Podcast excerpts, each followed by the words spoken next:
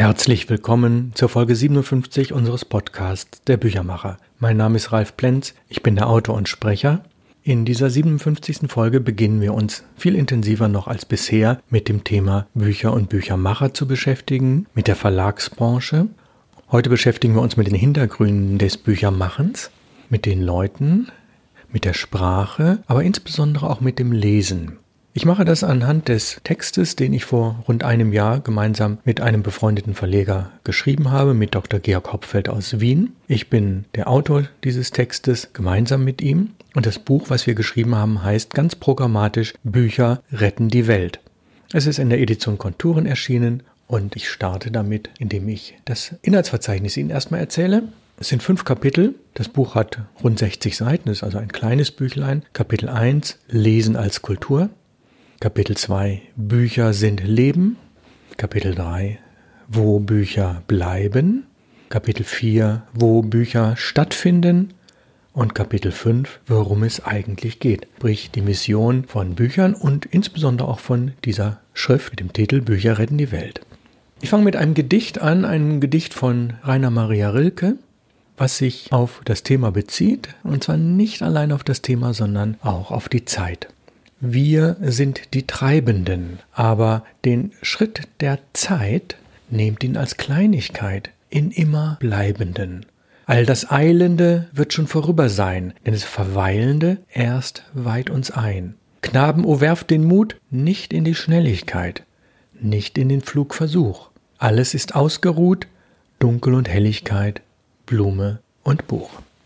Sie hören schon mit dieser kleinen poetischen Einleitung es geht eben nicht nur um die Zeit, sondern auch um Dunkel und Helligkeit und um das Buch. Rilke schrieb diese Sonett an Orpheus 1922. Er verstarb wenige Jahre später 1926 in Montreux. In seinem Werk finden wir einige Anregungen. Wir haben uns für dieses Buch von diesem Gedicht inspirieren lassen, weil es das Thema Zeit und Tempo auch hat. Und das hat sehr viel mit Büchern zu tun. Der Prolog des Buches beginnt mit einem kleinen Zitat. Ich erlitt einige Sekunden der unendlichen Langeweile, die erfolgen, wenn man kein Netz zur Verfügung hat, weil eventuell der Strom weg ist oder man sich wegen eines zuckenden Auges dazu entschlossen hat. In den Sekunden trat Schaum vor meinen Mund. Ich begann in meinen Handknöchel zu beißen und dann, als ich mich im Schlamm, der nicht vorhanden war, wälzen wollte, nahm ich ein Buch 1.0. Dieses Zitat stammt von Sibylle Berg, Sie ist unter anderem Kolumnistin für die Wochenzeitung Die Zeit und sie illustriert sehr deutlich, wie wir in Teilen von ja, digitalen Medien abhängig sind und was passiert, wenn man mal für kurze Zeit oder längere oder ganz bewusste Entscheidungen sagt, ich habe kein Netz, ich lege mein Gerät zur Seite, egal ob das für eine halbe Stunde ist oder einen halben Tag. Eine Gesellschaft wacht auf und fragt sich, wer sind wir eigentlich? Sie hat sich verrannt. Die endlosen Fluten belangloser Nachrichten und das ewige Multitasking haben alle verwirrt. Zudem ist eine Epoche zu Ende. Die Zeitzeugen der Nazizeit sind tot, die 68er sind im Ruhestand und die Millennials kennen die Vergangenheit nur aus dem Internet. Flucht in die Vergangenheit dominiert die Politik mit Heimatgetue und Patriarchat, mit nationalem Sozialchauvinismus und Fremdenhass. Die aggressive Nostalgie wirkt wie ein Zombielauf und selbst wenn sie noch vielen weiteren Scharlatanen an die Macht verhilft, bietet sie keinen wirklichen Trost. Das wissen wir alle, auch wenn es kaum jemand zugibt. Wir werfen einen kleinen Blick auf den Buchmarkt, insbesondere die Bestsellerlisten. Da haben wir folgenden Trend. Der Buchmarkt verarmt. Oder war er immer schon so arm? Erfolgreiche Bücher drehen sich um das, was verloren ist und was wir unbedingt zurückhaben wollen. Da ist die lang vernachlässigte, bestenfalls instrumentalisierte Natur und Gesundheit.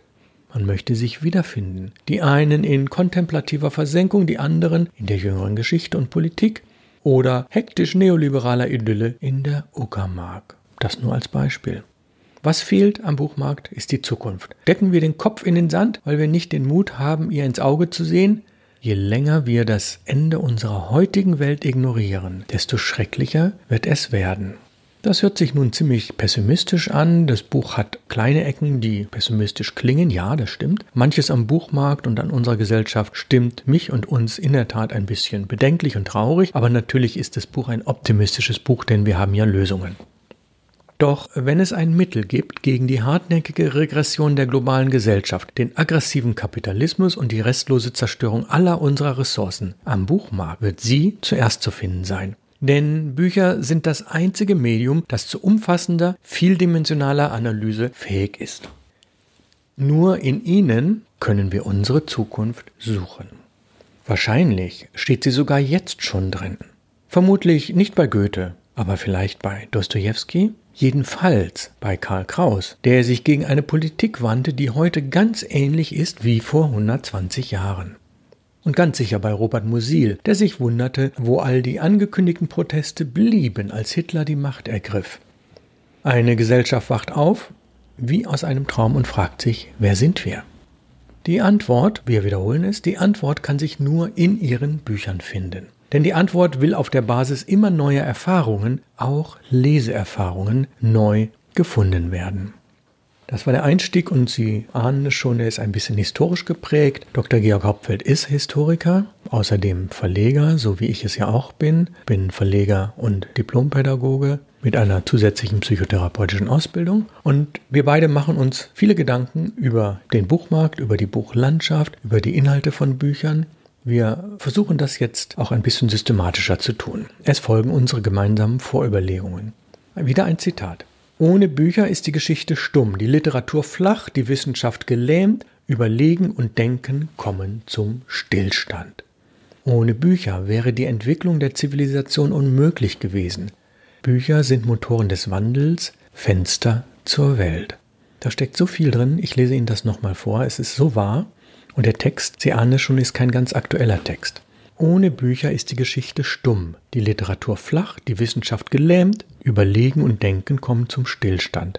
Ohne Bücher wäre die Entwicklung der Zivilisation unmöglich gewesen. Bücher sind Motoren des Wandels, Fenster zur Welt. Der Text stammt von einer amerikanischen Historikerin. Er wurde in den 80er Jahren geschrieben. Barbara Tuchman starb 1989. Ja, was ist das Ziel unseres Buches? Sind wir diejenigen, die sagen, nur Bücher haben die Lösung? Nein, denn wir sagen ganz bewusst, dies ist kein Buch für Büchernarren. Es ist ein Buch für alle, die bereits ahnen, dass ohne das Lesen von Büchern die Welt zu Ende geht. Auch die Welt jener, die keine Bücher lesen. Weil Bücher die einzigen Medien sind, die uns davor bewahren können, immer wieder dieselben Fehler zu machen. Nun ist unser Titel Bücher retten die Welt natürlich sehr programmatisch, auch sehr optimistisch und er klingt wie ja die Schlagzeile einer Boulevardzeitung. Aber was wir wollen mit dem Buch ist, wir wollen sachlich überzeugen. Es geht hier um die technischen Eigenschaften und die inhaltliche Einzigartigkeit von Büchern, die sie in vieler Hinsicht allen anderen Medien überlegen machen. Allen voran die Langsamkeit, die in unserer Schnellzeit eine ebenso wichtige wie seltene Ressource geworden ist. Bücher sind das einzige Medium, das man befragen kann. Alle anderen belehren nur oder sie informieren. Kleiner Gedankensprung. Warum sind wir da hingekommen? Die Revolution frisst ihre Kinder und die Medienrevolution frisst uns alle. Glücklicherweise trifft diese Aussage nur einen Teil der Bevölkerung, nämlich den, der relativ unkritisch alle Medien viele Stunden am Tag konsumiert und sich ihnen hingibt. Doch auch sie sind nicht ganz verloren. Es gibt immer einen Silberschein am Horizont. Schauen wir uns mal die Zahlen an. Wir haben in Deutschland einen täglichen Medienkonsum, wenn wir alle Medien addieren, also von Buch über Zeitung, Zeitschrift, Radio, Fernsehen, das Streaming und ähnliches mehr von über vier Stunden. Das ist seit etlichen Jahren konstant. Mit Aufkommen des Internets, sprich die letzten 10, 15 Jahre und insbesondere der sozialen Medien, kommen wir dann in der Tat schon auf fünf bis sechs Stunden Medienkonsum und schauen wir uns eine junge Zielgruppe an, die vielleicht 15 bis 25-Jährigen, die nutzen bis zu acht, neun und zehn Stunden pro Tag die Medien, neben und parallel zur Arbeit, zum Studium oder natürlich überwiegend in der Freizeit. Das ist sehr viel. Aber mit rund vier Stunden auf die gesamte Bevölkerung haben wir einen sehr hohen Medienkonsum und wir gucken, was hat das für Auswirkungen auf das Buch. Schauen wir uns die Realität an. Trotz des Hypes um Smartphones, mobile Kommunikation und der allgegenwärtigen Digitalisierung sind die Buchhandels- und Verlagsumsätze seit über 20 Jahren nahezu konstant. Es gibt nur leichte Schwankungen. Im letzten und in diesem Jahr, wir sprechen von 2019, sind die Umsätze nach schwächeren Jahren wieder leicht gestiegen. Die Zahl der Leser ist kräftig zurückgegangen. Dafür geben diese Leser mehr Geld für Bücher aus. Gibt keine Branche, wo die Umsätze so konstant sind. Und die Menschen haben durchaus Sehnsucht nach Büchern. Sie fühlen sich im Alltag oft überfordert und entwickeln ein tiefes Bedürfnis nach Entschleunigung, Selbstbestimmung, echtem Genuss und Erfüllung. Eine Möglichkeit dazu, das wissen Sie, ist das Bücherlesen. Denn es wird als Ruhepol wahrgenommen, als emotionales Erleben und Erweiterung des Horizonts. Jetzt kommt eine gewagte These, und ich hoffe, Sie sind uns nicht allzu böse. Doch die Menschen finden am Buchmarkt viel zu wenig Orientierung.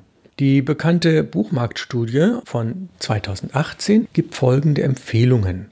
Menschen müssen in ihrem Alltag wieder Büchern über den Weg laufen. Bücher müssen wieder mehr ins Bewusstsein rücken. Das ist eine Studie des Börsenvereins. Das ist der Dachverband, in dem die allermeisten Verlage und Buchhandlungen organisiert sind, die jährlich Buchmarktstudien herausgeht. Da geht es nicht nur um Umsätze und darum, welche Titel besonders gefragt sind, wo sich Verschiebungen gegeben haben, sondern natürlich auch um das Lesen, um das Kulturgut des Lesens.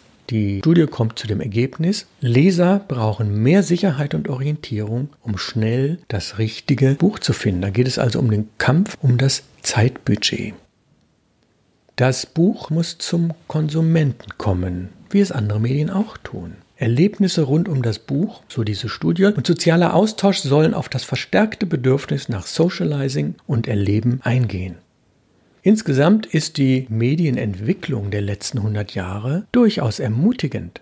Die vielen Leute, die alles ganz schwarz an die Wand malen, es geht runter mit dem Buch und mit dem Lesen und die junge Generation liest gar nicht mehr, das stimmt vorne und hinten nicht. Es gibt Verschiebungen, ja, die sind in Teilen auch sehr deutlich spürbar, heißt aber nicht, dass jemand, der vielleicht mit 20, 25 wenig oder gar nicht gelesen hat, nicht zum Leser werden kann. Da kommen wir später zu. Beruhigend ist Folgendes. Schauen wir uns die Medienentwicklung an in diesem letzten Jahrhundert.